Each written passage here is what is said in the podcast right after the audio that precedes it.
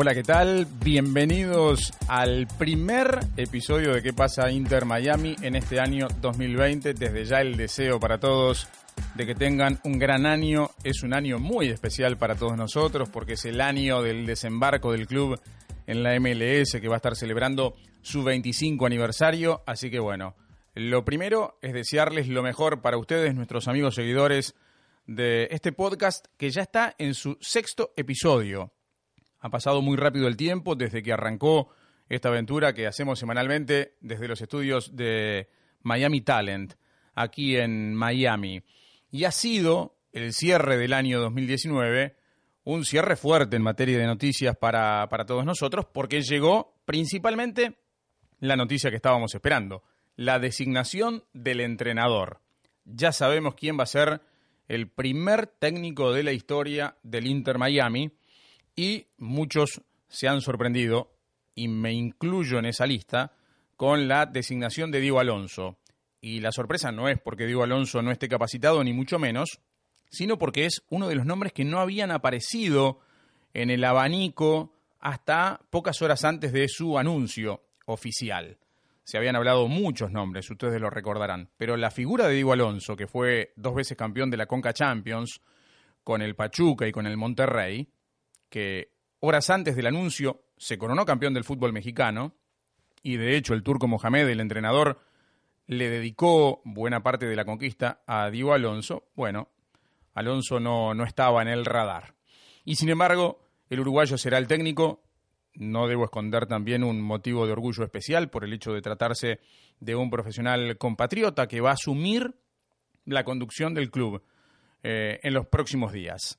Eh, y la intención hoy es, de alguna manera, trazar el perfil de Diego Alonso, contar con algunas opiniones eh, para que, bueno, eh, sepamos y ustedes empiezan a, a, descubrir, a conocer algo más de este exfutbolista, delantero, goleador en su momento, conocido como el Tornado por su manera de moverse dentro del campo de juego, y luego entrenador que dirigió en Bellavista, el equipo en el que se formó como jugador, que dirigió a Peñarol en Uruguay, que dirigió también a Guaraní y a Olimpia en Paraguay y que, como decíamos, tuvo mucho éxito en el fútbol mexicano, tanto con el Pachuca como con el Monterrey. Pero también ha habido otro tipo de novedades, por ejemplo, la llegada de Juan Agudelo, la llegada de Román Torres, panameño, capitán con su selección, campeón con el Seattle Sanders en la temporada anterior de la MLS.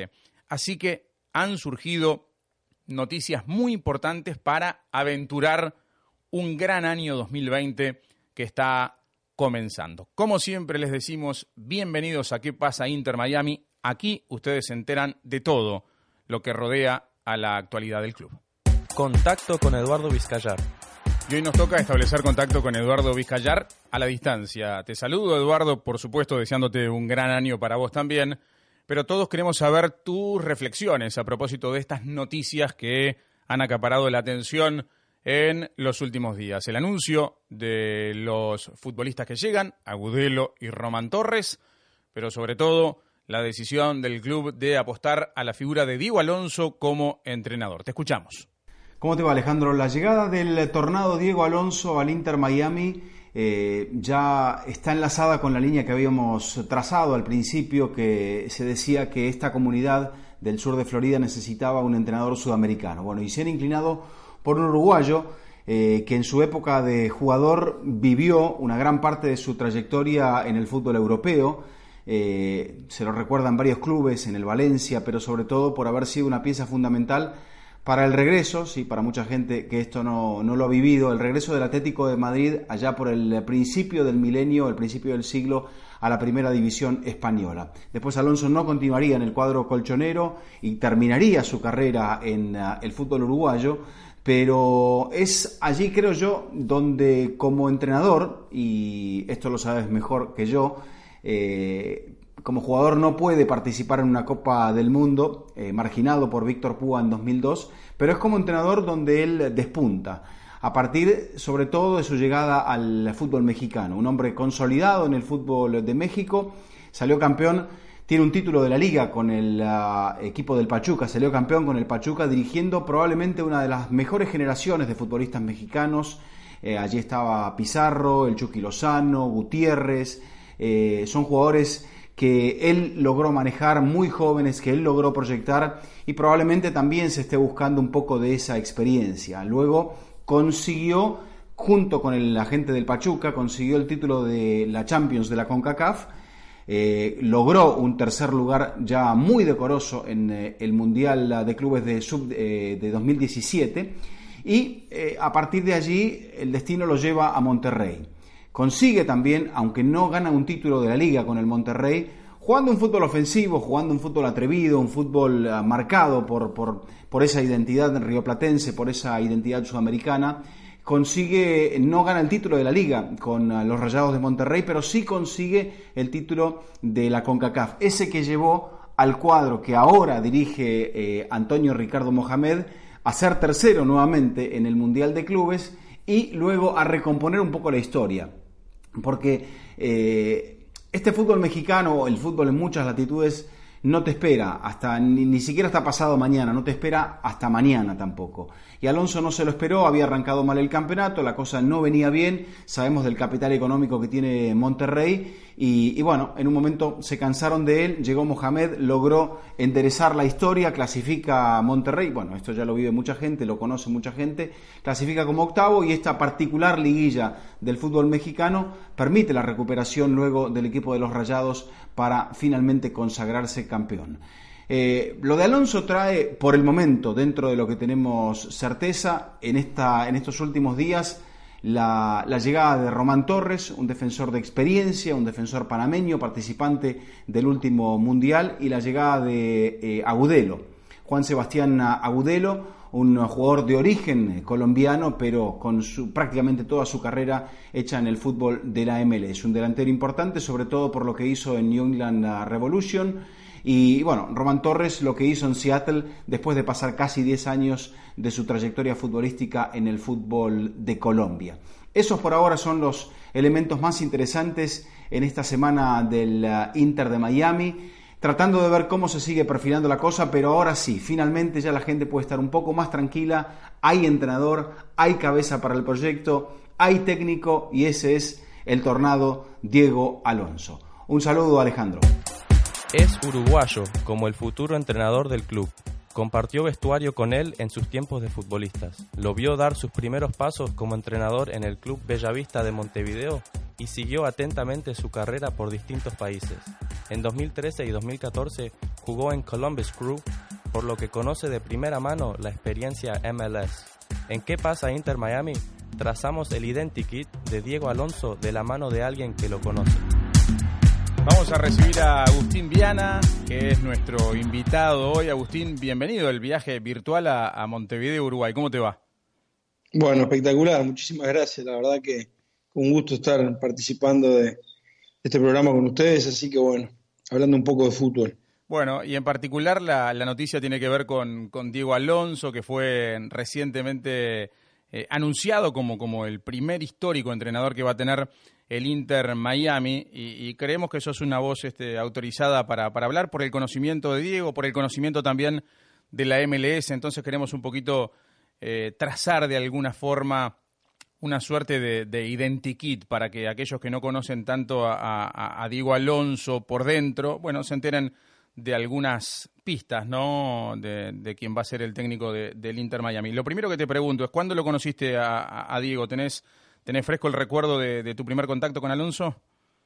Sí, Diego Alonso, en realidad yo, yo salí de Bellavista, que él fue el club donde él, también salió, por más que yo cuando, cuando llegué a primera él había dejado el, club, pero es del barrio acá del Prado también, en realidad él es del Cerro, pero el, club es, de acá del, barrio donde, yo me crié.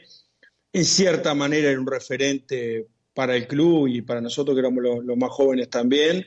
Y teníamos algún contacto después que él se había ido para, para que había emigrado. Yo creo que él se va de derecho para, para Europa, no estoy seguro, o pasa por gimnasia en Argentina y cada vez que venían en su licencia, sus vacaciones, entrenaba ahí con nosotros y lo veíamos, ese fue el contacto. Y después fui compañero de él en el 2006 en Nacional, que ahí lo terminé de conocer, la verdad que una persona espectacular y, sobre todo un, ganador, ¿no? De esas personas que para mí como futbolista dio muchísimo más de lo que de lo, de lo que estaba dotado para dar por su convencimiento y por su profesionalismo sobre todo. Eh, más adelante vamos a hablar de, lo que podés contarnos del, Alonso entrenador, ya lo has visto trabajar en distintos equipos, en distintos países, y de lo que puede aportar al Inter, pero me quiero detener en esa figura del Alonso futbolista, eh, un Alonso que se forjó a fuerza de goles, ¿no? Este, digamos, este, un, jugador dentro del área letal para, para los mm. defensores, ¿no? De convencimiento, de entrenamiento y dedicación y, y bueno, eso, la verdad que era una persona que él, él llegó a donde llegó porque él estaba convencido de que iba a llegar. Eh, un poco lo marcó capaz que Julio Rivas también, que no sé qué el, el cuánto dice, pero de esa, de esa clase de jugadores, ¿no? De que, de que le, ponía cualquier obstáculo por delante y él lo, superaba y lo vencía. Y, bueno, fue eso a mí de lo que me gusta, ¿no? De, lo que me apasiona esos jugadores que ahí más conocido, ¿no? Pero el, último gran ícono que tenemos nosotros acá en el fútbol uruguayo es Luis Suárez, de que tiene cualquier contrariedad, cualquier adversidad y, la supera, ¿no? De ese, de ese tipo de jugadores. Dentro de la cancha, ¿qué era lo mejor que hacía Diego Alonso como, como futbolista? Él dentro, ni que hablar que tenía un sentido de, la ubicación muy bueno, él era muy bueno cabeceando, muy fuerte en el juego aéreo, y después él también era bastante ya de jugador, yo me acuerdo que él decía, si yo, eh, él le había agarrado la onda a Magari al segundo palo cuando, cuando los extremos llegaban al fondo de la raya y anticipar en el primero borde, borde interno, no por arriba, ¿no? Pero como que él era muy, ya de ese momento, era muy, muy, estudioso, eh, eh, era una persona muy, muy dedicada, ¿no? O sea, me mandaste fuerte, yo creo que el juego aéreo pero fue un poco lo que dijiste vos, el gol, me parece que, es lo que lo marcó a él, ¿no? Eh, ¿Ya se perfilaba como un futuro entrenador eh, en, su carrera de futbolista? Sí, sí. Por, he tenido compañeros que, después han terminado siendo entrenadores, el caso de Diego era uno. Por el liderazgo lo veías. ya este, yo creo que un entrenador tiene que ser líder y, en el caso de Diego fue capitán en casi todos los equipos donde estuvo. Eh, siempre era de los que sabía hablar, sabía comunicarse, sabía expresar sus ideas, pero aparte le gustaba, era un apasionado. Yo, de esas personas que a mí me gusta mucho el fútbol, me parece que todo lo que estamos acá estamos, nos gusta, pero esa persona que te podías quedar toda una tarde hablando de fútbol, se te iba a la noche y, de tácticas y de estrategia y, y se lo veía, ¿no? No te llegó a dirigir. Por muy poquito, podemos decir, ¿no? Por, poquito. Yo cuando en una época me fui de Bellavista a Grecia, eh, estuve un año afuera y él agarró los últimos seis meses de, ese año en Bellavista. Tenía todos mis compañeros, una generación muy, muy buena y arrancó su carrera ahí en Bellavista, que había sido su casa como jugador y, fue su casa como entrenador. Pero ya en esos seis meses mis compañeros me decían, ¿no? Que no, que se, se lo perfilaba como para, para un gran entrenador. Bueno, ¿y, te llamó la atención la, designación eh, del Inter Miami? ¿Te sorprendió que, hayan mirado en, Diego Alonso el, elegido para ser el primer técnico? Eh, sinceramente, yo conozco el impacto de lo que es la MLS, ¿no? O sea, pues si voy a decir que me sorprendió que Diego agarre, como que queda un poco yo sé lo que es la MLS, me parece que es un mercado, primero, espectacular. Estados Unidos es un país eh, divino y, la MLS, lo que ha crecido, lo que ha. También un poco que, justamente que Diego haya aceptado el desafío, marca un poco lo que es la MLS hoy en día, ¿no? Porque Diego viene a ser un, un, campañón, eh, está muy bien referenciado en un mercado muy fuerte como es el mexicano. Y Diego era un jugador que había estado en el en el fútbol europeo, que había pasado por, por el fútbol argentino y uno a veces se imaginaba que, inclusive acá se habló poquito, porque, pero se habló algo de Peñarol acá en, en Uruguay, que él ya había sido técnico, pero en cierta manera sí, me, me, sorprendió, me sorprendió que Diego haya aceptado, como te digo, me sorprendió que haya ido también Inter de, Miami por él, marca un poco lo, bien que viene haciendo las cosas. Me parece que habla bien del fútbol uruguayo también y de los uruguayos, porque la verdad que un club como, como justamente Inter, con, todo lo que con todo lo que, lo que conlleva, ¿no? Ni que hablar que, que su dueño, la MLS, eh, la verdad que es, un lindo desafío y va a ser interesante sobre todo por, me parece que ahí sí yendo un poco a la MLS y, ustedes pensarán lo mismo, pero a ver qué repercusiones va a tener el cuadro de Miami, ¿no? Donde todo el mundo se imagina que, que a priori, habiendo tanto latino y tanta, casi, eh, tanta cantidad de, aficionados al, al, soccer, va a estar muy bueno. A vos te tocó jugar en el, en el Columbus Crew. Eh, en, otra época, por supuesto, de, la liga, eh, pero sé que seguís permanentemente la, MLS. ¿Hacia dónde ha ido evolucionando desde, desde tu paso por, por, la liga a, lo que es en el presente? Mira, nosotros cuando yo estuve dos años, 2013-2014, y siempre antes, cuando estamos de pretemporada, bien nos hacen unos cocheos de, un poco de información, de comunicación, la verdad está muy bien. Y siempre nos dijeron de que apuntaba, desde que se lo trazaron y se programaron, a ser de las mejores ligas del mundo. ¿En base a qué? En cantidad de gente que iba a los estadios, en la, clase de jugadores que venía a la liga y los técnicos, y después en lo que le ha costado un poco más, me da la, sensación, no sé cómo está ahora, que es en, en la cantidad de, de, audiencia en la televisión. Yo creo que en cantidad de gente que iba a la cancha y la clase de jugadores que venía ya estaban eh, realmente altos. Pero bueno, eh, eso, yo eh, sigo, la, sigo viendo. Me da la impresión de que cada vez, es verdad de que, de, que al principio era difícil engancharse con los partidos de, de la MLS, por más que habían jugadores que eran conocidos, pero el fútbol no era. Pero yo creo que ha evolucionado y hoy por hoy te enganchas a ver cualquier tipo de partido.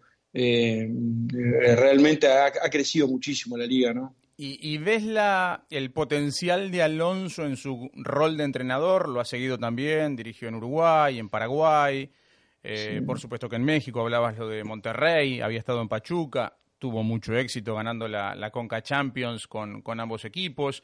¿Ves que puede encajar bien en el perfil de la, de la MLS? Mira, esta es una opinión totalmente personal. ¿no? Yo creo que Estados Unidos al principio la MLS llevó muy buenos jugadores, me da la impresión, y con, respeto para los grandes entrenadores que hay en la liga o que hubieron, de que en cuanto a los técnicos todavía no sabía, sobre todo este tipo de técnicos, ¿no?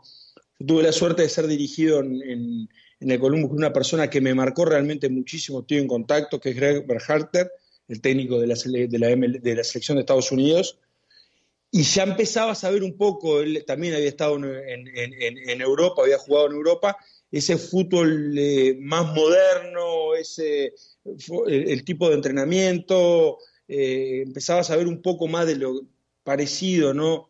Que las imitaciones tampoco nunca son buenas, pero todo lo que se juega la posición de balón, de, Guardiola, de, del fútbol, mucho de fútbol español. Y, y, bueno, yo creo que en ese sentido apostar en un entrenador como Diego Alonso me parece que es muy bueno y ojalá hay que ver después cómo se adaptan. Porque también el jugador de fútbol de Estados Unidos estoy hablando del, jugador de, fútbol de Estados Unidos, no el que viene de afuera, es diferente en, mucha, en, muchas cosas a los que son los jugadores que vienen de, Sudamérica, de, África, de, Europa. Es el, prototipo de jugador es diferente, ¿no? Entonces también hay que saber llegarle a ellos y lograr motivarlos. Pero, pero es un desafío interesante y creo que Diego le puede aportar mucho en eso. A ver, me quiero detener en eso porque me parece súper interesante. ¿Por dónde pasan las diferencias? ¿Pasa por, por un tema del espíritu competitivo? ¿Pasa por un tema del biotipo físico? Eh, ¿En dónde harías hincapié en esas diferencias entre el futbolista estadounidense al del resto del mundo? No, yo en el, sentido competitivo no. Para mí el americano es sumamente competitivo. Yo cuando un poco, eh, acá se habla un poco de la, de, algunos episodios de violencia que hubieron en Sudamérica y decimos, no, porque somos pasionales, yo digo, no, el, americano es muy, es muy competitivo y es muy pasional de lo que hace, ¿no? Tiene otra capaz que, otra cultura eh, que lo, eh, lo, lleva a, reaccionar diferente. Una tolerancia distinta, por ejemplo, una tolerancia distinta en la derrota, ¿no? Eso está claro.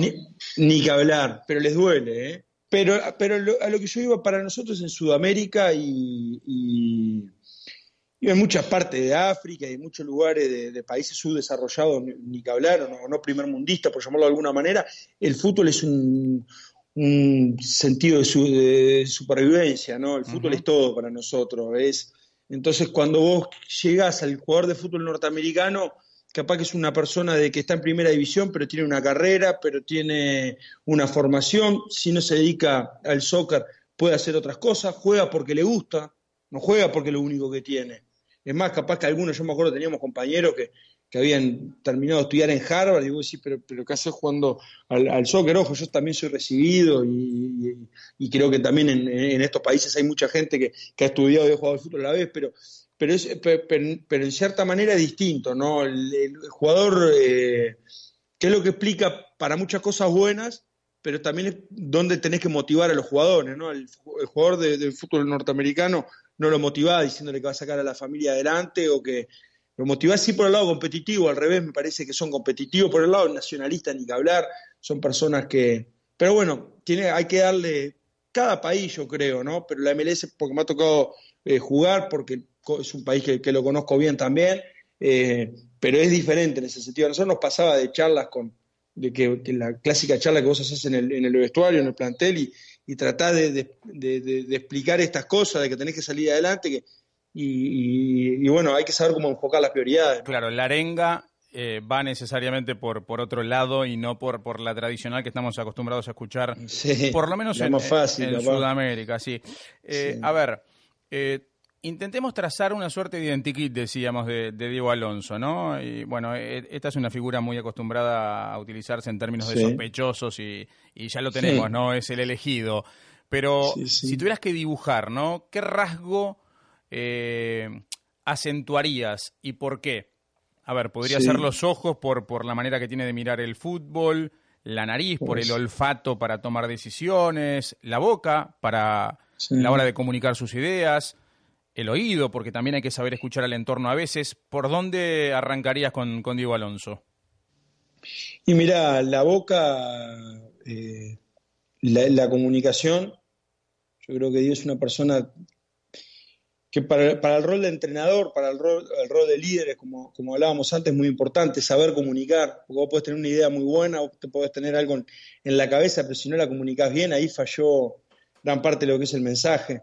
Entonces yo creo que Diego eh, eh, eh, sabe comunicar bien, es muy pasional, le, gusta mucho lo que hace, te, contagia. Yo creo que por eso la boca, me, acuerdo de las arengas cuando nosotros jugábamos, jugábamos al, fútbol ayer nacional, o inclusive a veces me ha tocado entrenar también en periodos con, que íbamos a entrenar con un profe Andrés Barrios en, el receso de, nuestras actividades y siempre lo competitivo, lo de hablar, lo de las anécdotas, lo de convencerte, convencía a lo que sea, se convencía al mismo y convencía a lo demás. Por eso yo creo que la boca.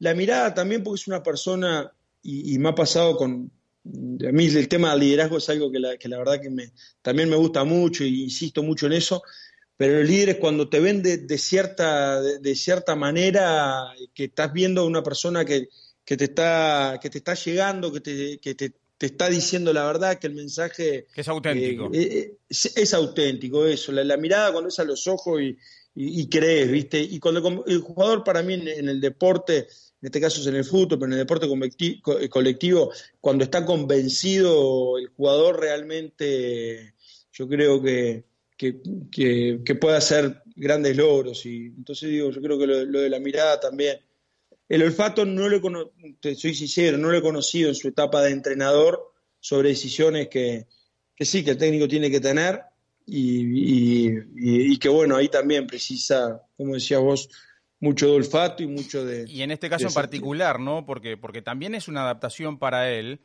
llegar a un equipo que es nuevo, con un plantel que se está formando y con distintos, eh, distintos este, contenidos, ¿no? Porque va a haber jugadores argentinos, va a haber eh, jugadores americanos, va a haber jugadores eh, del resto de Latinoamérica, es decir, se encuentra frente a un desafío. Yo sé que el fútbol hoy está muy globalizado y que en todas partes hay equipos cosmopolitas, pero no deja de ser una cosa distinta para él también, ¿no?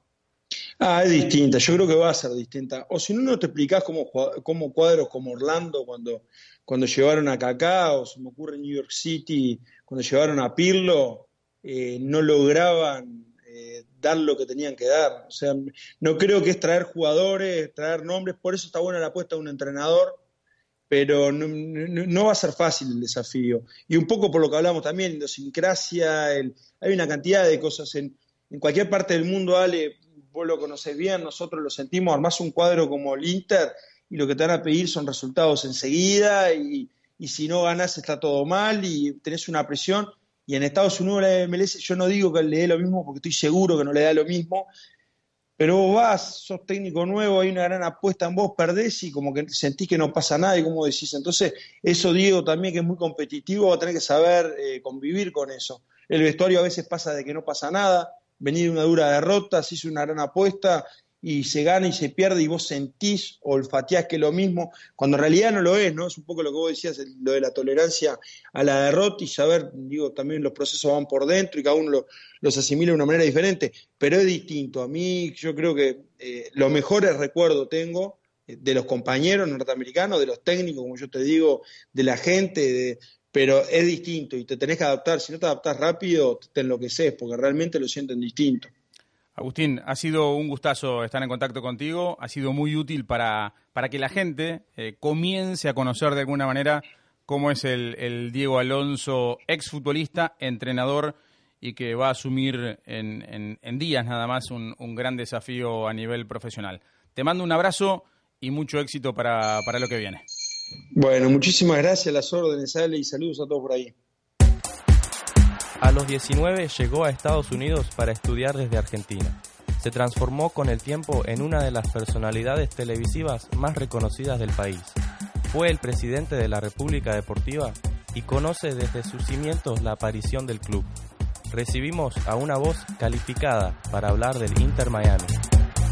Es un gusto para nosotros recibir a Fernando Fiore. Muchos lo conocen como el presidente de la República Deportiva, Sí, ya eh, la, la, la, República Deportiva por el momento no, pero seguimos siendo el presidente. El que es presidente una vez es presidente siempre. Lo mantiene el título, ¿no? Sí, sí, sí. Bueno, gracias por venir y gracias por ponerte la camiseta además, ¿no? No, estás, no. estás vinculado al Inter Miami de alguna manera desde, desde los orígenes. Ya vamos a hablar, por supuesto, de, del club, pero quiero que le cuentes a aquellos que quizás no, no te conocen tanto, los más jóvenes, eh, un poquito el recorrido de, de la vida particular de Fernando Fiore eh, que, tiene vínculos con el Río de la Plata, tanto con Argentina como con Uruguay, podemos decir, pero que por supuesto... Decimos, decimos, sí. Decimos, sí. Este, por supuesto está en los Estados Unidos desde hace muchísimo tiempo. ¿Cómo, cómo surge el Fernando Fiore comunicador? Y cuando nace, eh, allá, allá por el 60. Eh, este año está perfecto porque nací en el 60 y este año cumplo 60. Números redondos. Eh, hacemos siempre números redondos. Siempre, me gustó haber nacido en el 60.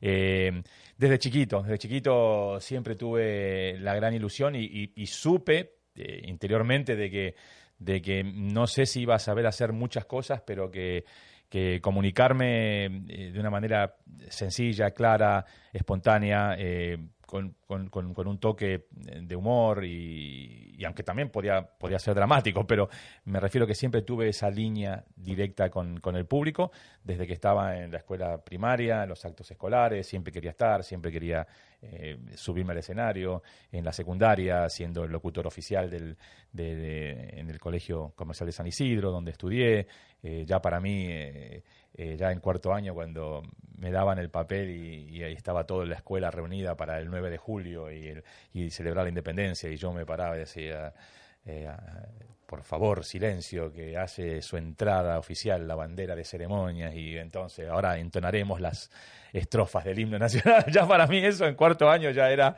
espectacular. Este, y después, bueno, formar parte del grupo de teatro de la escuela también, ¿no? En quinto año hacer obras de teatro. Así que siempre, toda la vida, toda la vida. Eh, lamentablemente no pude, no pude estudiar en, Argentina, en mi país, porque eh, en aquellos años eh, lo que era el Instituto Superior de Estudio Radiofónico, Enseñanza Radiofónica, que era el ISER, que era donde estudiaban los ídolos de uno de chico, ¿no? Un Cacho Fontana, un Antonio Carrizo, todos esos locutores de la época de los 60 y 70 que yo escuchaba, estaba intervenido por la Junta Militar y lamentablemente me acuerdo como si fuera ahora, fui con, mi viejo, con mi papá a, inscribirme al terminar la secundaria y no, no me dejaban porque tenía que tener 18 años para dar el examen. Y yo tenía 17, había terminado la secundaria un poquito antes. Este, y entonces eh, me obligaban a esperar un año y justamente ese año después me tocaba hacer el servicio militar. A pesar que yo había nacido el 9 de julio, justo el día de la independencia, este, que en un tiempo decían que no lo hacían este, el servicio militar, pero en ese momento era obligatorio. Y bueno, me dio como un poquito de, de decepción, porque en vez de adelantarme y poder empezar a estudiar, y además era poder dar el examen, porque era muy difícil entrar en ese momento en, este instituto superior, era, era gente muy selecta, había muchos que trataban y muy pocos que entraban, entonces uno estaba preparado a que quizás no entraba el primer año, y si encima te hacían esperar un año más, y después me tocaba el servicio militar, que me tocó, entonces, bueno, me dio un poquito de, así de, de cosa, ¿no?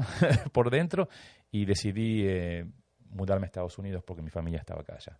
Entonces, en vez de estudiar allá, eh, me vine para acá.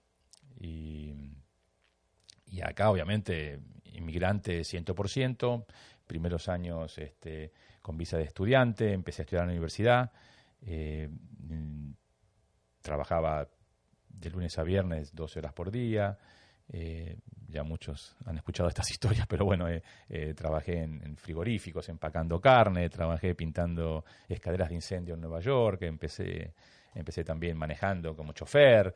en fin, hiciste de todo. de todo. un poco. ¿Y cómo se dio el salto a, los medios aquí en Estados Unidos? bueno, lo más lindo que hice fue que justamente, ni bien llegué en el año 80, mi madre me regaló un pasaje para ir a Disney World como regalo de cumpleaños. Era mi gran anhelo ir a Disney World. Con 20 años uno tenía de toda su vida, ¿no? Ir a Disney World.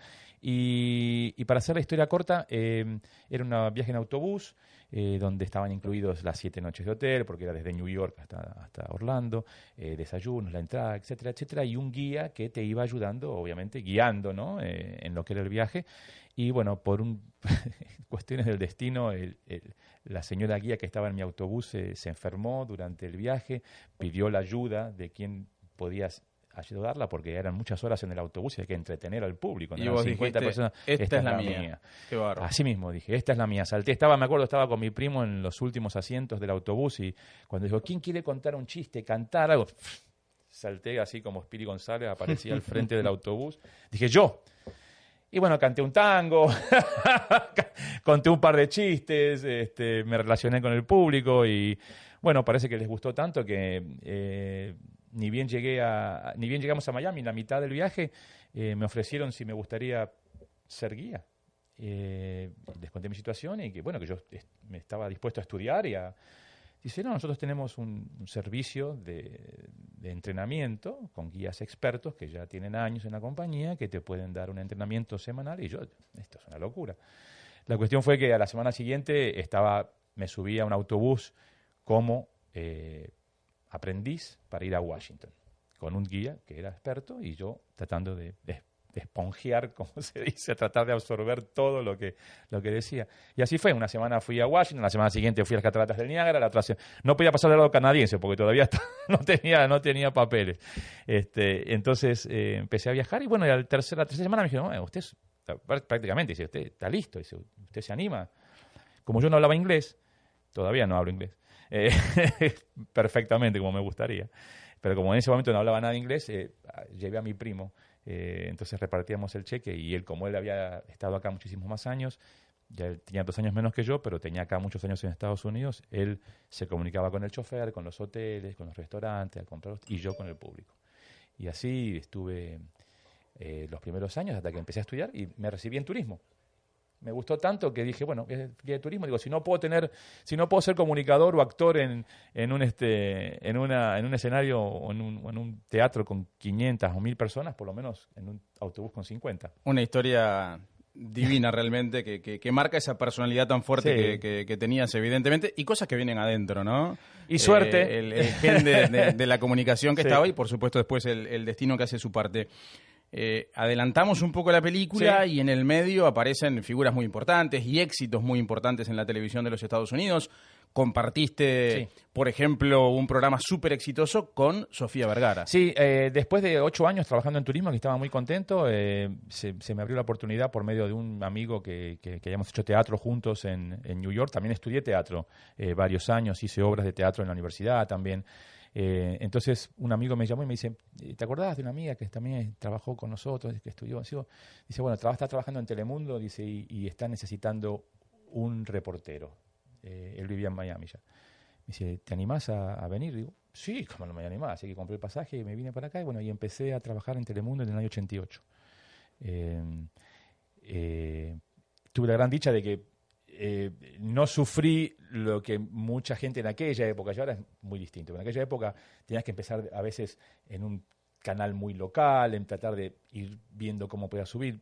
Yo al día que llegué empecé a trabajar en un programa que era nacional en Telemundo, internacional, enseguida eh, nos fue súper bien, eh, me contrató Univisión al, al, año, o sea, no, no, terminé ni un año en Telemundo, ocho meses, y, y me mandaron a New York otra vez, bueno, y eh, haciendo, como vos decís mismo, Fast Forward, el primer gran programa antes del que hicimos con Sofía fue Lente Loco.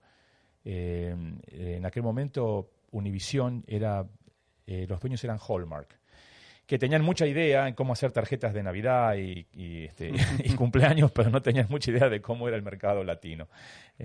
no sé por qué habían comprado, no me acuerdo de la historia, por qué habían comprado Univision. La cuestión que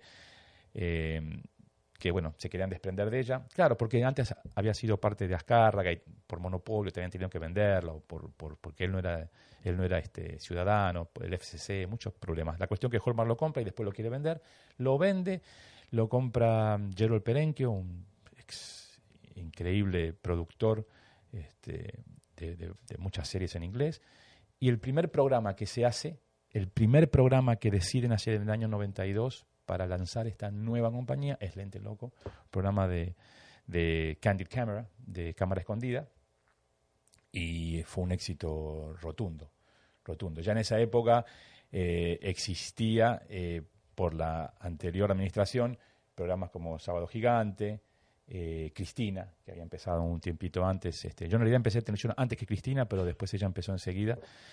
tenían shows que eran muy poderosos. Era tiempo de éxitos vinculados a las grandes figuras. Grandes figuras. Eran Francisco, las estrellas. Cristina. Las estrellas. Las estrellas y las telenovelas. Que como no eran de acá, venían de México, entonces no tenían ese contacto la gente con las estrellas de las telenovelas, porque todo era enlatado. Los que estábamos acá, eh, la gente nos daba un cariño excepcional en, los grandes, cuando, hacíamos, cuando hacíamos viajes, cuando eran los grandes eventos, ¿no? Eh, Calle 8 o a fin de año. Eh, eran personalidades muy marcadas. Y Lente Loco fue un exitazo eh, nacional, internacional, se vio en, por todas partes, este, hicimos un año. Y bueno, lamentablemente después no, no, no pudimos renovar con el mismo grupo, no, no seguimos trabajando, eh, eh, quedamos, quedamos un añito afuera haciendo otras cosas. Me tocó hacer la película True Lies con Schwarzenegger y cada vez que la veo por televisión paro un ratito para verme.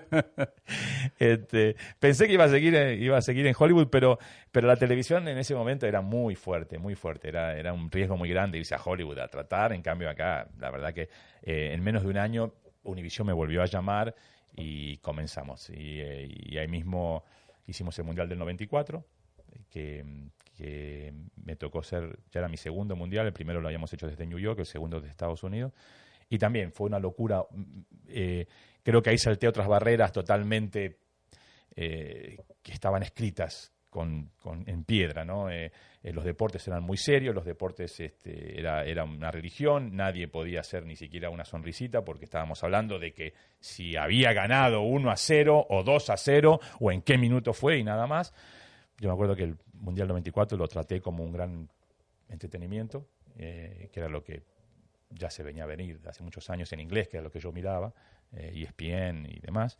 Y entonces, bueno, empecé a vestirme con camisetas de fútbol, cosa que nadie hacía, pero nadie se animaba a salir en televisión eh, si no estaba con saber corbata, si no era serio. Y, y a mí en ese año 94 dije, no, esto, esto es puramente entretenimiento. el partido es lo que la gente quiere ver, pero alrededor hay mucho más.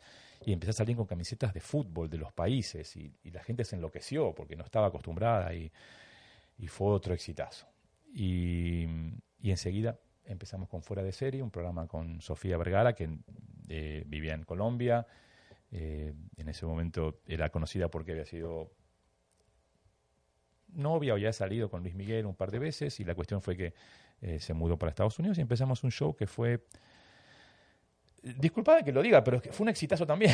No, es que, por eso, por eso lo estamos recordando. No hay, no hay falsa, no hay falsa modestia. No, no voy a decir cuando, me equivoqué, me equivoqué. Cuando las cosas salieron bien, salieron bien. Y así como Lente Loco fue un exitazo fuera de serie, fue otro verdadero exitazo. Este, lo digo con, con toda sinceridad. La gente adoraba el programa. No había un programa de viajes. Es más, no hubo eh, en ese momento en la televisión abierta, digamos, ahora hay 100.000 en aplicaciones y demás. Pero en aquel momento no hubo, no había antes y no hubo después en español. Vamos a hablar de fútbol. Eh, bueno, sos un confeso hincha de, River de Argentina, estás hace años en, en, Estados Unidos. ¿Cómo era tu relación particularmente con la MLS? ¿Cómo era vivir aquí en el sur de la Florida y, tener por, por un ratito nada más un equipo y después perderlo? ¿Cómo, cómo fue tu vínculo con esa, con esa realidad? Durante Fuera de Serie comenzó la MLS. Eh, y nosotros hicimos, yo me acuerdo que haber hecho eh, la previa de lo que fue el primer partido televisado de Univision eh, en Dallas, el Dallas Burn en aquel momento. Este, para mí, yo había venido del 80, yo llegué a ver a jugar a Beckenbauer, vi jugar a Niskens, a Riksbergen, a Romerito, a Cabañas, a Berkenmeyer. Yo era hincha del Cosmos, vivía en New York, era fanático del Cosmos, iba a ver el Cosmos. Para mí, cuando me traslado de Argentina a Estados Unidos y tengo mi equipo, que es el Cosmos, jamás pensé que solamente un par de años después, en el 82-83, iba a cerrar la liga. O sea, era impensado. O sea, uno que se crió en, en, nuestros países, en Sudamérica o, o, en Europa, vos no podés pensar que una liga va a cerrar, la liga de fútbol va a cerrar, un equipo va a desaparecer, era, era imposible de pensar. Y menos con la fuerza que traía desde, desde Pelé y compañía, ¿no? O sea, no puede ser. La cuestión es que fue un shock increíble en aquellos años, en el 83, cuando cierran la liga y todo. Cuando vuelve a haber esta liga de MLS después del Mundial del 94, que impone la FIFA que, que le daban el Mundial, pero que querían una liga, viene la liga de la MLS, yo me hago una vez más fanático de la liga, o sea, más que de... ni siquiera había equipo en, ese momento en, en, en, la en Miami. Eh, la cuestión es que cuando se hace la expansión y llega el Miami Fusion, fue eh, una locura. Para mí, yo formé parte de ese equipo. Ese equipo para mí va a ser mi equipo en Estados Unidos por siempre, porque eh, eran, eran otras épocas, era, mucho más distendida la cosa. Yo era, el, yo era el primero que entraba a la cancha cuando terminaba el partido y esa época perdíamos y perdíamos y perdíamos al principio. Cuando ganábamos algún partido yo estaba abrazado de Diego Serna, eh, abrazado de, de, Nelson Vargas, ahora el técnico, y era... Era todo, todo, más romántico. Era romántico y era muy distendido. Yo entraba enseguida al, al vestuario con los jugadores, el pibe Valderrama, eh, era, era, era otra cosa, era, era, era como un equipo de barrio en realidad, ¿no? Este, es más, yo llegué a sentarme en una, en una MLS Cup, me acuerdo perfecto, en una MLS Cup que jugaba Houston, y como tenía un par de amigos que jugaban ahí, llegué a sentarme en el banco durante la MLS Cup, ni siquiera, o sea, porque los jugadores me decían, vení Fernando, vení, sentate acá con nosotros. Eh, me acuerdo que era Pepe Abundis, este, que, un mexicano que había jugado en Toluca, que estaba jugando en Estados Unidos, y me senté el primer tiempo, al final me vinieron y decían, Fernando, ¿no te molestaría si podés sentarte? Muy fuerte. era, era otra ¿Y cómo fue recibir la noticia también de Cuando cierran, el Fusion eh, No, no, no, me quería, no lo podía creer, que me pasara otra vez, no lo podía creer. Encima, eh, eh, vos no estabas aquí en esa época, pero eh, ese año jugamos como nunca. Ese año con Ray Hudson como técnico, con Preki, con, este, Pineda, con Serna. Éramos un verdadero equipazo. Nick Rimando, Pablo Mastroeni, Jeff Casar, eh, Leo Cullen. Era un verdadero equipazo. Que de repente te digan que lo van a eliminar. Es más, que lo primero eh, fue muy duro cómo nos eliminaron de los playoffs, porque eh, fue muy, muy extraña la situación. Pero bueno, nadie se imaginaba que a lo mejor era el paso porque necesitaba, no podía salir, el campeón no podía ser el, eliminado de, la liga. La cuestión fue que unos meses después, cuando dicen que nos eliminan de la liga porque la gente no iba, porque el, el dueño no estaba muy interiorizado y apoyaba mucho la liga y demás, fue un masazo. Y desde ahí al día que recibiste la noticia de que aparecía el Inter Miami, ¿qué, Uy, fue un no, fue un roller coaster, fue una, fue una montaña rusa, fueron muchos años. Yo al principio, eh, yo creo que eh, por algunos comentarios que escuché después y demás, yo llegué a ser eh, un poquito la piedra en el zapato al principio, porque no yo creías que esto fuera a caminar. No, no, al principio cuando nos, cuando nos eliminan el Fusion, yo seguía en las conferencias de prensa pidiéndole a, Don Garber, el comisionado, que ya era en esa época, eh, cuándo nos iban a dar un equipo, por qué, por qué nos habían hecho desaparecer el equipo. O sea que creo que en ese momento, llegó un momento que después me di cuenta de que yo era un Don Quijote, que solamente yo estaba peleando para tener un equipo. O sea, había gente, pero yo era la cara visible y en las conferencias de prensa los preguntaba. Y hasta que me dijeron, ya, eh, no preguntes más, no hay equipo en Miami, no va a haber equipo en Miami, quédate tranquilo y, y, olvídate. y déjalo pasar, olvídate.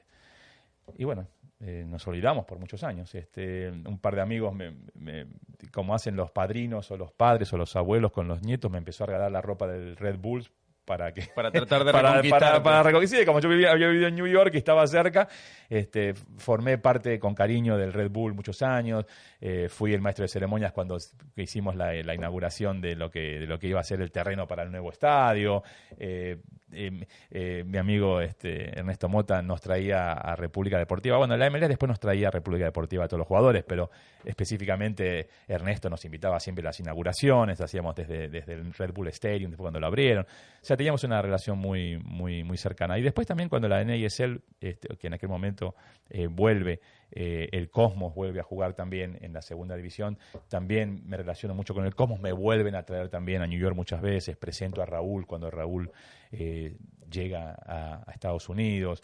Eh, quedé muy relacionado también con ellos, con Pelé, con todo lo que fue el, grupo del Cosmos anterior y el nuevo Cosmos que funcionaba en la segunda división hasta que la segunda división también explotó, la NASL se cayó, pasó a ser la USL, bueno, en fin. Eh, cuando se anuncia, ya hace como cuatro años de esto, que fue cuando anuncian que va a haber un equipo en Miami, yo tengo algunas memorias así muy, muy claras de, de Marcelo Claure en un MLS Cup en, en, Los Ángeles. No sé si él se acuerda, y si no se acuerda es porque tiene mala memoria, pero eh, me trajo a la gente del Barcelona. Yo no conocía a Marcelo Claure. De repente se aparece un señor muy alto y me pide, por favor, en una fiesta que yo le explique a la gente del Barcelona, que estaba representada por un vicepresidente en ese momento, cuando él trataba de hacer esta unión con el Barcelona, de que yo le explique lo que era la MLS porque yo era un ferviente admirador de la MLS y yo, mejor que nadie, le iba a poder convencer de contarle cómo era la MLS. Me pasé más de una hora y media en una fiesta de la MLS Cup del día anterior, eh, explicándoles por qué debían ser parte de la MLS. Y desafortunadamente al final Barcelona se echó atrás en un momento, fue cuando hubo la crisis y eh, mundial y bueno, se echaron atrás y no formaron parte del equipo. Pero yo me acuerdo de eso eh, mucho antes de que empezara a hablarse finalmente de que al final David Beckham tenía una opción era una nebulosa al principio. No sé si, si tenés recuento de esto, pero era todo como que Beckham tiene un equipo, no puede ser en Los Ángeles, no puede ser en New York, eh, creen que va a ser en Miami. Era todo muy estaban ahí dando había muchos cabos sueltos había no se sabía exactamente bien cuáles eran las reglas eh, empecé a tener una relación muy estrecha con Southern Legion eh, los originales los originales hinchas, no sé de qué, porque no teníamos equipo, nada. Era, era una cuestión muy quijotesca, muy romántica. Era, eh, eh, Southern Legion somos los hinchas de, sí, los que éramos del Fusion antes, pero ahora no tenemos ningún equipo, pero no importa. Lo vamos a tener. Tenemos la idea de que algún día va a haber un equipo acá y ya, ya tenemos los hinchas. Eh, famoso Ankeled, este, me, empezamos a ir a, a, reuniones para ver partidos de la MLS, la MLS Cup, todos juntos, pero sin tener equipo, nada. Y empezamos a soñar, ¿no? A soñar de que algún día se iba a dar. Bueno, y un día se dio eh, que así como fuiste maestro de ceremonias en un acto del 9 de julio en la primaria de Argentina, suena el teléfono para pedirte que seas el maestro de ceremonias cuando hay que inaugurar alguna instalación, cuando hay que hacer algún anuncio del Inter Miami FC. es decir, también se te hace realidad para combinar las, las dos pasiones. ¿no? Sí, sí, sí. Eh, eh, yo había ido a, al Locker Stadium, los partidos del Fusion, manejando la famosa hora y pico para a lo mejor a veces ni llegaba al primer tiempo porque estaba haciendo otra cosa, llegaba para ver un tiempo y otra hora y media para manejar de vuelta hasta Miami. Ya eso había sido un shock cuando el Fusion decide no jugar por problemas políticos con el alcalde en aquel momento en el Orange Bowl y nos mandan al Locker Stadium. Ya, ya empezó el Miami Fusion, ¿Dónde juega? en Fort Lauderdale. Ya, ya- ya la cosa era media extraña. Eh, cuando se arma el, el- el- equipo de Beckham, como le decíamos, va a ser en Miami. Es el, equipo de Beckham de Miami. Eh, ¿Dónde va a ser? ¿Se va a jugar? Estamos buscando estadio. Bueno, por ahora no, pero vamos a jugar entonces. Va a ser en el locker. yo digo, Otros tiempos también en cuanto a las distancias, ¿no? Cambió, se expandió. Y hay más tráfico ahora. Sí, hay más tráfico. Seguramente la gente me- también se acostumbró a, se acostumbró a, a moverse. Sí, más, lo que pasa es que ¿no? antes era más rápido. Antes, Sí. antes llegaba más rápido. Ahora yo creo que debe ser un poquito más, más lenta la cosa. Pero eh, bueno, y al final, este, para hacer el cuento corto, eh, sí, un día me, me- me piden que si, si podemos este, ir a, a hacer el maestro de ceremonias de lo que va a ser la destrucción de ese querido estadio del Lockhart. eh, que tanto nos había dado en términos de, de cariño, de abrir los brazos cuando no teníamos lugar. Y que después se iba a el convertir en el nuevo escenario. Y ahora se va a convertir. Así que bueno, eh, lo hicimos, este, obviamente, eh, eh, con, con un sentimiento cambiado, ¿no? Porque ves que se destruye algo, pero era para construir algo mucho mejor. Y, y- y yo, pues, estoy feliz de que se construya, se esté construyendo un estadio eh, pequeño, con las instalaciones para la academia, para el entrenamiento, y, y aplaudo y, y les deseo lo mejor, ¿no? ¿Cómo ha seguido la evolución de la toma de decisiones en relación a la formación del plantel? Lo último es la designación de Diego Alonso como entrenador. Sí, ¿Cómo, sí. ves el, el camino que se ha recorrido hasta ahora? Bueno, eh, eh, he, he tenido etapas donde he estado más cerca de, de escuchar los comentarios y otras no. Eh, en realidad, para mucha gente con la que he conversado, hay momentos en que no se sabía qué iba a pasar y de repente se anunciaron dos jugadores relativamente, eh, vamos a ser sinceros, desconocidos para el resto del mundo porque eran dos chicos jóvenes de Argentina, este, Carranza y, Y Pellegrini. y Pellegrini. Y bueno, eh, me tocó ir enseguida a ver un par, un par de, par de partidos porque la verdad que no seguía estudiantes de La Plata. Y, y este Que eran los dos primeros, ¿no? Perdón, se- que eran los dos primeros. Fueron los dos primeros que se anunciaron. Sí, fueron los dos primeros. Entonces, eh, bueno, eh, ahora vendrán los conocidos, pero no, no venían. Eh, ahora vendrá el técnico. Mientras tanto, otros equipos como Nashville eh, ya tenían la estructura que también me tocó estar cerca, porque eh, lo, de, lo del Inter Miami es por mi amor a la ciudad, por mi amor a, a tener el fútbol en, en mi patio, Claro. pero la MLS, ah, yo tengo relación con muchísimos equipos y hay mucha gente que me abre las puertas. Tengo eh, la gente de Nashville me recibe con increíble cariño. Entonces, te- a veces tenía más relación con la gente de Nashville Que con la gente de, de Miami. Eh, la gente de Indianápolis, de la USL, eh, me adoran, me llevan a Indianápolis para que esté con ellos, para que comparta con ellos. O sea, eh, entonces eh, tengo relación con muchos equipos. Quisiera tener aún más con el equipo de mi ciudad, pero creo que la estrategia de, de ellos fue diferente. Es armar un equipo muy, fue siempre armar un equipo de, de directivos muy pequeño, donde todo se cocinaba ahí adentro. Eh, eh, escuché y, no voy a no voy a, no voy a, dar nombres o no voy a dar este, situaciones puntuales, pero sí, me consultaron muchas veces con, con- ciertas decisiones de qué me parecían a mí, cuestión que yo daba mi opinión o, hice mis contactos que me pedían.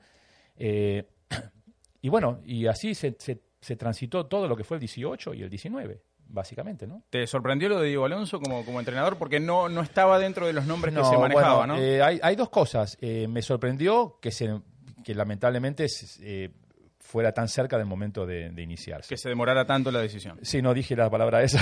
Bueno, pero se, lee. Porque, porque aparte, te digo, estuve relacionado a veces con, con cuestiones de los técnicos, me, me preguntaron, se hicieron... Es más, este, lo que sí te puedo decir es que me llamaron infinidad de agentes para que acercara eh, jugadores Claro, el al camino, equipo. el camino inverso, ¿no? Inverso, porque eh, me ven, o sea, que yo muchas veces estoy con, o sea, posteando en mis redes con el equipo, que le pongo mucha, mucho cariño, mucho corazón, entonces mucha gente piensa que yo estoy con salario en el Inter Miami, no hay nada no más es así, lejano de no eso. es. Eh, tengo una buena relación, eh, he tomado café muchas veces, me he sentado con Jorge Más, me he sentado con, con los, dif- con los diferentes directivos, eh, eh, hemos cenado con David Beckham y en grupos y demás, pero, pero no es que estoy bajo con- contrato, ni tengo, ni tengo ningún salario. Pero me llamaron, y te digo, no, no, no, como decimos, no revelamos las fuentes, pero me llamaron agentes de técnicos muy importantes, con trabajos en países muy importantes actualmente, Me llamaron jugadores que vos después lees en las redes que estoy muy contento en el equipo y quiero estar un... Me llamaban los agentes que para decirme, ¿me puedes acercar? Digo, muchachos, eh, yo soy comunicador, yo no soy agente de jugadores, yo te puedo pasar con la gente, ustedes este, hablen entre ustedes y demás. Pero me consta, todo eso me constó y me llevó todos estos dos años, ¿no? Eh, para terminar. Lo de Alonso, ah, para, redondearte la, respuesta, eh, había tantos nombres dando vuelta que, o sea, no lo sé.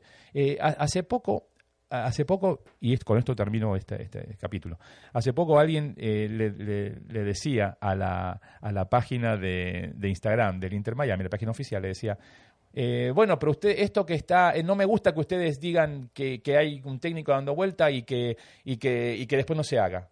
Y le respondieron muy fácil y muy llanamente. Dice, esta página, que es oficial del Inter Miami, es una página de noticias y rumores.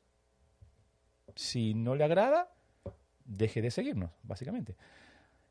Con eso te da la pauta de que los rumores fueron muchísimos y las noticias pues son muy puntuales a quién se ha firmado. Eh, entonces, ¿me sorprendió? No, no me sorprendió porque ya se habían mencionado a Gallardo, a Viera, a, a Gatuso, a Solari. Eh, ya mañana anunciamos, mañana vamos a anunciar el técnico, ya la, dirigencia mañana lo anuncia, y eran rumores, o sea, no, había nada para y se fue, se fue dilatando. Y al final, digo, Alonso, un técnico, bien. ¿Qué sensación tenés de, del futuro? Eh, ¿Va a arrancar la temporada? Lojar Stadium en Fort Lauderdale, está pendiente la situación de, del sueño del estadio en Miami. ¿Lo ves como que en un futuro cercano eso se va a poder concretar o crees que va a ser Fort Lauderdale definitivamente la, sede del club? Lástima que Walter Mercado falleció hace poco. Para preguntarle hacia el futuro, porque ¿no? No, tenés la... Eh, te digo, en el, en el momento que, que, que vemos que hay tanto rumor, eh, significa que la verdad eh, hay que ser un, no sé, un vidente para saber qué va a pasar. Eh, la experiencia dice de que, de que se ha demorado mucho esto, cada vez se dilata más, ahora estamos especulando con el cambio de comisionados para la próxima votación, porque después de lo que el público votó diciendo en el 60% que quería el estadio en, en, lo que es el, los campos de golf del, aeropuerto de Melrose, eh, tenía que ser, nadie sabía que después, todos estábamos creyendo que cuando el público votaba en el referéndum ya estaba listo y después había que dar la letra chica, tenía que ser aprobado por cuatro de los cinco comisionados, de los cuales dos estaban bastante en contra, pero entonces ahora se dilató, entonces ahora se va a dilatar, entonces después se va a hacer la votación de estos cuatro, cuando ya algunos de ellos no va a estar.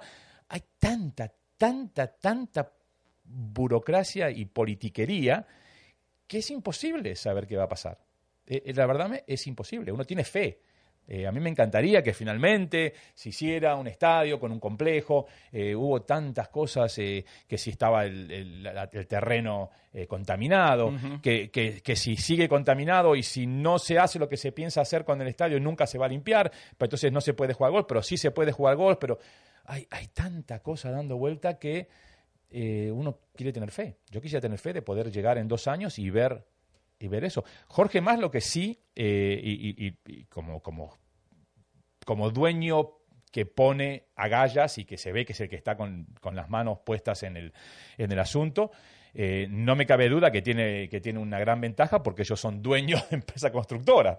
Entonces, cuando todo el mundo dudaba de si el Lockhart se iba a terminar en cinco meses, cuando nosotros hicimos la, cuando hicimos la demolición en mayo y dijeron, esto no va a estar listo, muchachos, eh, yo estoy seguro que Mastec y la compañía de Jorge y de José más, si necesitan poner shifts de ocho horas sin parar con gente, lo van a conseguir. Si necesitan más grúas, la van a conseguir. Si necesitan más eh, eh, elementos de construcción, lo van a conseguir. O sea, no es una tercera persona que estás buscando a ver que invierta. Es de ellos.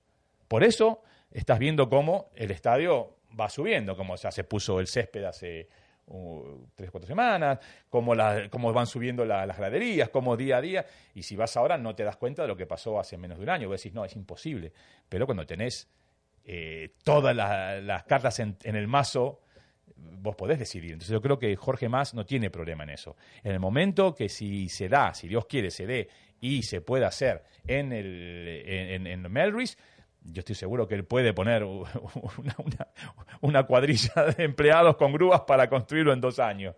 Eh, así que hay que tener fe. Eh, ya estamos llegando al final del episodio. ¿Por qué? Si está bueno. Y porque hay que terminar de alguna manera. Ah. Eh, adelanto que en la próxima semana vamos a recibir respuestas. no, pero vas a tener el privilegio de, responderme ahora algo que nuestros seguidores nos van a responder para el episodio que viene, que tiene que ver con la camiseta, porque trascendió de alguna manera que... Otra cosa. Te, gusta el, blanco como color esencial? ¿Esperabas camiseta rosada? ¿Qué, qué preferís? Pues vuelvo al, mismo punto de recién. Se han bueno, pero eso, tantos rumores se han dicho. Eso pasa con todos los equipos, ¿no? Sí, pero cuando cuando cuando se hablaba de, de una están cantando los muchachos de, Dale Rosado. Dale Rosado desde hace no sé cuánto tiempo y ahora le ponemos la camiseta blanca, o sea, parece un chiste.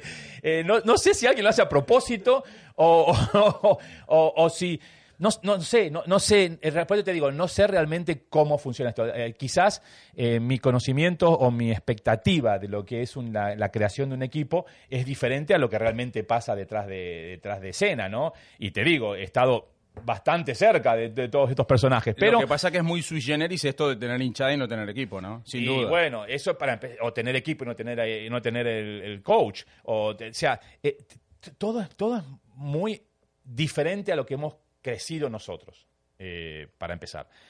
Lo de la camiseta que vuelvo, me, me, preguntás, me parece medio extraño. Si están gritando, dale rosado desde hace no sé cuánto, y ya dicen, no, o sea, y, se, y, se, coló el color rosado en tantas cosas, y en, y en el logo, y en los... No, no, que el rosado va a estar en la camiseta, va a estar, de alguna sí, manera. Sí, pero me refiero que si vas a hacer una camiseta blanca, esa va a ser tu camiseta, es blanca, punto, no es rosada. No sé qué pasó, o sea, no lo sé, no lo sé, este... Eh, yo pensé que iba a ser una rosada y una negra. O sea, es eh, eh, lo que uno va viendo y nos sorprenden con cosas que ocurren diferentes. Entonces, ahora se han barajado tantos nombres como Designated Player, por ejemplo, que no hemos hablado de eso todavía, del famoso DP. Tantos nombres se han, se han hablado de que, ¿qué pasa ahora cuando los nombren? O sea, ¿quién va a ser? Están quedando lo que pasa es que tampoco tenemos muy claro. Hace poco se, se nombró a Agudelo, se nombró también a Román Torres. No, no, está bien. Eh, Román Torres es un jugador de, experiencia internacional. todos, los jugadores que sean, que todos los jugadores que tengan experiencia, que tengan entre 30 y 35 años, que todavía puedan, que estén en un buen nivel. Eh, el caso de Román Torres, bueno, más que más que certificado, este, eh, jugando jugando esta temporada, saliendo campeón. Eh, está bien, no era titular todos los partidos, pero es un jugador con experiencia, con Panamá, jugó el Mundial, tal y cual. Esos jugadores se pueden amalgamar en un buen equipo, hacen falta. El caso de Robles, por ejemplo, el arquero de, los, Red Bulls, se habló de tantos arqueros que iban a venir, y este, que el otro, eh, y de repente viene Robles, que es un arquerazo, que me ha tocado verlo muchísimo con, con los Red Bulls. Entonces, eh, el equipo puede estar bien armado y puede jugar bien y, puede ganar y puede encandilar a los ojos de cuando empiecen a jugar a, ser un equipo sólido. También la vara quedó un poco alta, me parece, Alejandro, considerando lo que ha pasado, por ejemplo, con Atlanta United y con el LAFC. Equipos que me ha tocado ver y equipos que nos han llenado los ojos con buen fútbol. Y en poco tiempo. Eh, empezando, no, no, me refiero a los que con los que empiezan. Sí, sí, sí, No, no me refiero a los que han ido. No, no, te digo de los que de los últimos de expansión, como es el caso ahora de Nashville y, Miami. De los últimos de expansión, el LAFC nos ha llenado los ojos. El Atlanta United ha salido campeón enseguida. Entonces, eh, un designated player, si no va a tener el nivel de Vela, que fue un fenómeno, entonces vamos a empezar las comparaciones, como empezamos siempre. Claro. Eh, en Atlanta United fue un poco diferente, porque a veces los DPs no... Eh, Almirón sí jugó muy bien. Eh, ¿Y a quién imaginabas como, como, como de... A ver, sin volar tanto, porque, se, llegó a nombrar a, Messi, Ronaldo, todo. se, llegó a nombrar a Messi y, vos sabés que es muy difícil. No, no, imposible. Bueno, entonces, dentro de lo, de lo terrenal, ¿A quién te gustaría ver? No, se fueron bajando, se fueron bajando los nombres, se fueron bajando los nombres. Más, todavía, ahora se vuelve una vez, otra vez a mencionar a Suárez. Y me parece que Suárez Todavía no. No, y acaba de decir en una Y lo de Cavani, exclusiva- Cavani ya estaba acá, Cavani ya lo estábamos Sí. anunciando, Cavani lo estábamos anunciando la semana que viene. Falcao, está Falcao en Miami Beach, firma y lo anunciamos la próxima semana y está jugando en Turquía. O sea, eh, ¿a qué nos referimos terrenal? ¿A quién Bueno, traen- algo a- no, que no, sea- a, a quién tra- a qui- a quién- bueno, a ver, ¿a quién traeríamos? A ver, así tirando un par de nombres. Eh, Palacios de River. Ezequiel Palacios. Ezequiel Palacios. Ya estaba listo. Ya lo teníamos abrochado. Eh, jugador que es terrenal. Sí, porque todavía, sí, sí, sí, todavía no está en. Europa. Es joven, pero era terrenal. Pero vino el Leverkusen y puso 10 millones de, de dólares, o no sé, 12, no sé cuánto puso. Entonces, eh, terrenal, terrenal, no sé. Eh, no sé. No sé cuál va a ser el nivel de terrenal. Si va a ser un jugador un poco más joven que todavía no tenga la experiencia de Europa, si va a ser alguien que venga con treinta y pico, un tipo Suárez, que lo dudo también, ojalá me equivoque, pero lo dudo, eh, porque también Cavani, yo pensé que ya estaba, y, y Cavani está diciendo que quiere irse a cualquier otro lado, no sé, nos dijo que estaba El Atlético el Madrid, Atlético muy cerca. el Atlético Madrid, exactamente. Entonces, eh, no sé, no sé cuál, no sé cuál puede ser el boom. Bueno, vamos a, va- vamos a esperar. Eh, Fernando, ha sido un gustazo realmente Ah, tenerte. Valió, valió la pena eh, esperarte porque teníamos la idea de encontrarnos un poquito antes, pero, pero bueno, quiso el destino que, que fuera para este episodio y ojalá que se repita en el futuro. Por porque favor. la verdad que es un gusto escucharte y, y sabemos que estás comprometido, no eh, con el salario, sino con, con las ganas ¿no? de que las cosas salgan bien. El, el corazón, yo se los dije desde el principio, o sea, me hubiera gustado, lo digo sin ningún tipo de, de, de- de problema, me hubiera gustado estar más eh, eh, involucrado por, por el cariño, o sea, yo, yo te digo, yo llegué a ofrecerles, digo, yo me, me parece que, digo, sería bueno cuando, cuando- digo, yo quisiera ir a, a hablar con la gente, a explicarle por qué tienen que apoyar, porque, porque eh, de, de- de toda la gente que veo, no sé si hay mucha más gente que ha estado esperando 17 años como esperé yo Ser- para tener un equipo. Ser el guía del ómnibus que iba llegando sí, a Miami. Sí, pero bueno, por el momento no se dio y entonces este, seguimos apoyando desde el corazón, seguimos apoyando. Eh, voy a estar, voy a estar en la, en la- voy a estar en la cancha, eso seguro. Fuerte abrazo. Gracias, querido. Un placer, que Dios los bendiga. Esto no termina acá. La semana que viene volvemos con todas las novedades en qué pasa Inter Miami.